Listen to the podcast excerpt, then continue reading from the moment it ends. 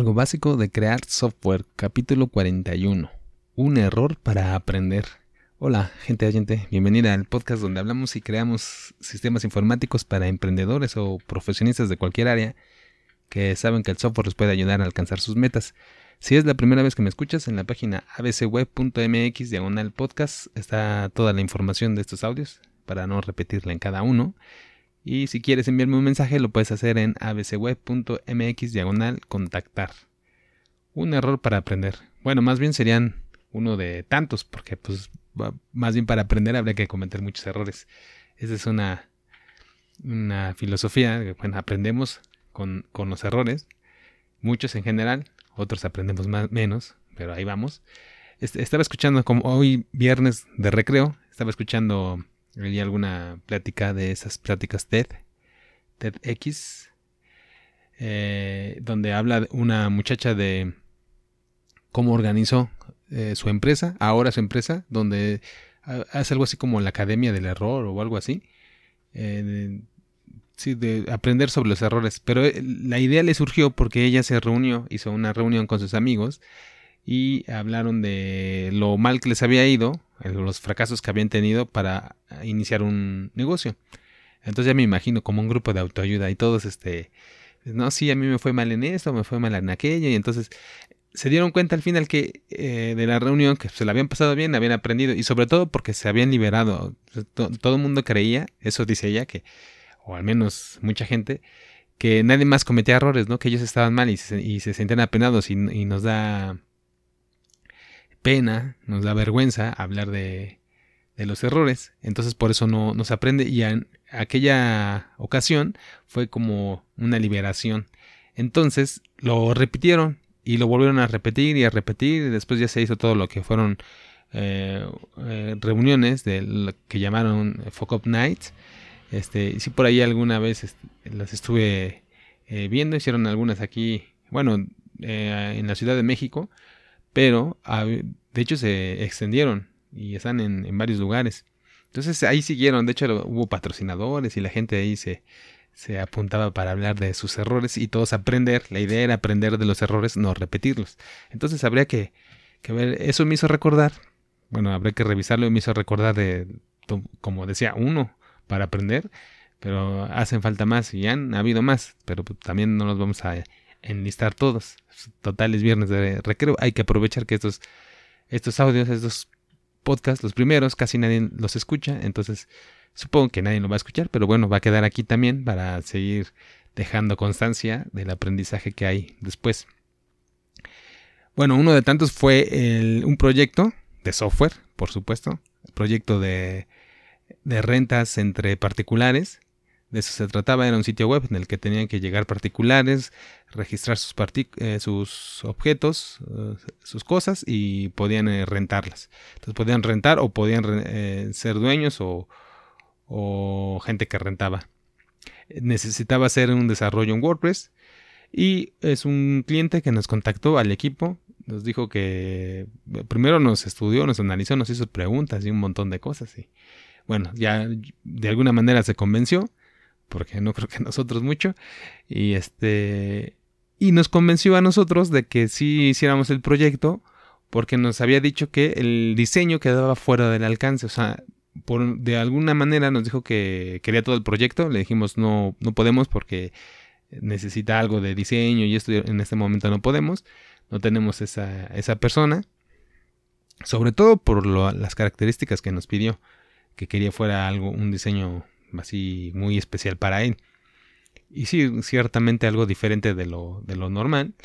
Este, lo bueno es que ya traía a él una muy buena idea en su cabeza. Lo malo es que solo estaba en su cabeza, no estaba en papel. Pero de todos modos quedó fuera de discusión porque dijo, esto no lo van a hacer ustedes, esto lo hacen alguien más. De hecho es alguien de mi confianza. Ustedes nada más hacen la parte de que funcione, que, que la parte funcional. Dijimos, ok, de acuerdo. Eh, sobre todo porque él dijo, bueno, con esto ya les pago menos. Siempre la inversión económica es parte de las negociaciones en la parte de software. Y entonces él eh, hizo todo lo posible por, bueno, yo ya que no van a hacer esto, todo, necesito un descuento, total, bueno. Ahí le pusimos algunas condiciones porque tampoco tenía mucha documentación, etcétera. Y y bueno, iniciamos en aquella ocasión. Al final de cuentas no, no, se pudo terminar el proyecto, pues yo lo considero que fue un fracaso, nunca existió el software eh, y existió la página, las, algunas versiones que nosotros hicimos, pero nunca que yo supiera funcionó como tal. Después ya había algún proyecto ahí, no sé si lo haya mandado a hacer con alguien más o alguien más le hizo la idea, pero este el proyecto de él ya no, no lo terminamos nosotros. Entonces ese lo consideramos un, fracaso. Es, un proyecto de software, de una página al que se le invierte dinero, tiempo, esfuerzo, mucho esfuerzo, y no al final no sale. Entonces, ¿qué aprendimos ahí? seguramente muchos aprendimos, ¿no? Todo el equipo, el cliente, nosotros, él aprendió que ya no nos quiere ver nunca, yo creo, en la vida. Y este, y bueno, lo, primero, una de las cosas que, si bien no lo aprendimos esta primera vez, sino, pero lo reafirmamos porque ahí damos constancia de que no con el primer error se aprende, a veces hay que repetirlo y esta es una repetición. La estimación de proyectos y no es personal, sino esto es uno de los errores, grandes errores que hay en todos los proyectos, en, en todas las empresas. Cuando estuve como empleado o independiente, siempre estimar un proyecto es complicado. Pero sobre todo, no tanto los elementos técnicos, porque a lo mejor decir, hacer una base de datos, tal documentación, tal programa, los que somos técnicos, pues ya más o menos sabemos este, si lo podemos hacer o no. Y de hecho los usuarios esperan que lo sepamos y por supuesto que sabemos medir ciertas, tener ciertas métricas, diferentes variables, las podemos, pero todas técnicas.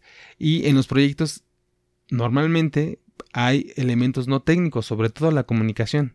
Y mucho la comunicación con el cliente. Y más si no hay documentación. Porque a lo mejor el cliente, el dueño, eso es el que paga, y, pero él no define nada. Y, hay alguien, el que es el dueño de la idea, el que, al que se le pregunta todo, y a lo mejor él, lo hace. Bueno, ese rol siempre tiene que existir, sea quien sea. el dueño de, que dice eso tiene que funcionar así, tiene que seguir estas reglas. Esto es lo que, porque las computadoras no, pues así son, son, máquinas, son muy precisas. Tienes que decirle exactamente sí, exactamente no, un segundo sí, un segundo no. Y no, no puede decirle ahí más o menos como cuando platicamos una idea, así como la que estoy platicando ahora. Pues ahí hay un programa que no le podemos decir a la computadora, hay un programa, haz un programa que, que evite los fracasos en los proyectos. Es imposible, no, existe. Entonces, ah, no, no se le puede decir o, dar órdenes eh, así tan, tan vagas y muchas veces así lo, así lo hacemos o los usuarios, ¿no? Entonces tienen la idea de que, bueno, ya te platiqué la idea, pues ya hazla, prográmala, ¿no? pues sí, pero necesitamos las reglas y eso seguramente ahí falta mucha este, comunicación y es algo que no se considera en la estimación del proyecto. Entonces a lo mejor estimamos dos, dos semanas para programa, tres, cuatro, las que sean, y nos llevamos otras tres o cuatro tratando de comunicarnos, tratando de, oye, este documento, oye, vamos a hacer una reunión, oye, vamos a hacer... Son cosas que no tienen que ver con la parte técnica. Y bueno, para eso hay administrador de proyectos y hay toda un área ahí de administración y esto, pues, es un elemento importante. Otra, otro aprendizaje o reforzamiento, porque igual no es la primera vez, es el, la debilidad amenaza, como, como en el análisis de, de debilidades y amenazas es de no saber decir, elegir, decir no a ciertas, a ciertas circunstancias, el decir esto no lo podemos hacer y de ahí eh, dar todas las razones por qué no y ser eh, siempre, no, no, no nos podemos depender de alguien más, que en este caso hubiera sido depender de alguien más que hiciera el diseño.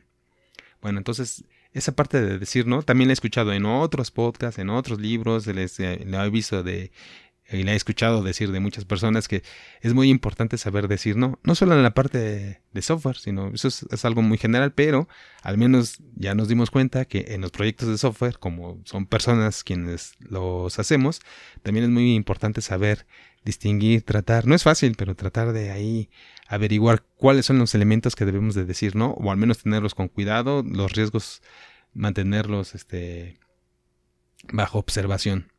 Y entonces eh, por último, el tercer punto sería que la comunicación, la buena comunicación, la que logra transmitir mensaje, es indispensable. Porque, por ejemplo, en este caso, a primera vista, pues el cliente sabe que eh, le quedó la idea de que nosotros somos malos, ¿no? Malos programadores, el equipo, estos son pésimos. Y nosotros creemos que el cliente es malo. Pero eso, obviamente, eso es ahí muy por encima, eso es lo, lo básico, lo primero, pero no, no nos sirve de nada esa, esa visión, hay que aprender.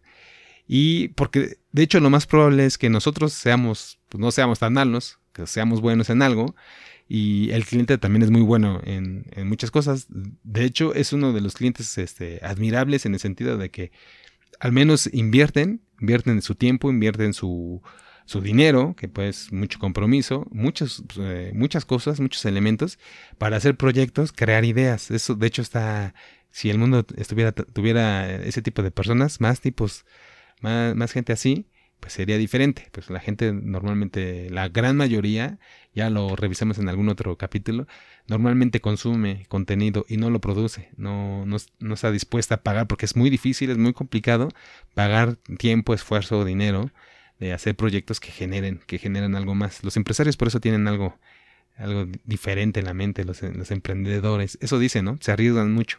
Bueno, entonces él, este cliente pues tiene eso, seguramente muy bueno, es admirable, pero por otro lado, pues a lo mejor la comunicación, eh, a lo mejor de hecho es muy bueno comunicándose con otras personas, con otro estilo de personas, pero con nosotros no resultó. Entonces, les digo, a, primera vista él puede decir, pues ellos son malísimos, todo lo hice bien excepto escogerlos a ellos.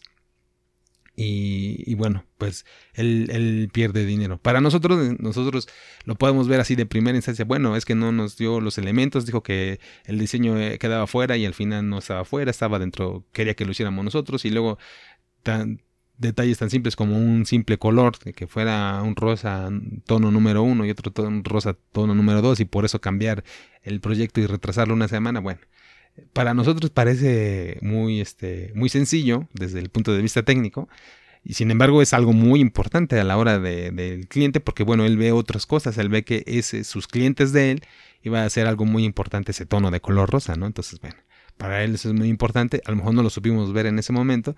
Entonces, total que no nos comunicamos ese tipo de clientes y este tipo de equipos o de personas que estamos desarrollando. Seguramente él con otro equipo y seguramente nosotros con otros clientes. Así ha sucedido, hemos tenido proyectos muy buenos y todos contentos y felices.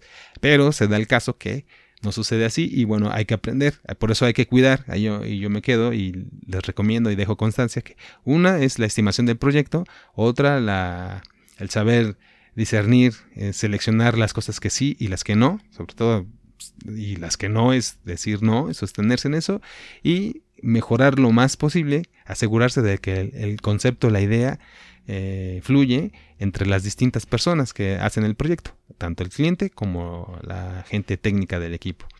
Bueno, ya sirve aquí, ya lo dejamos constancia, a ver yo creo que no, no van a escuchar mucho este, este capítulo, pero ya veremos. Cualquier eh, duda, comentario, ya saben, estamos ahí en, en, la página para que nos puedan enviar un mensaje.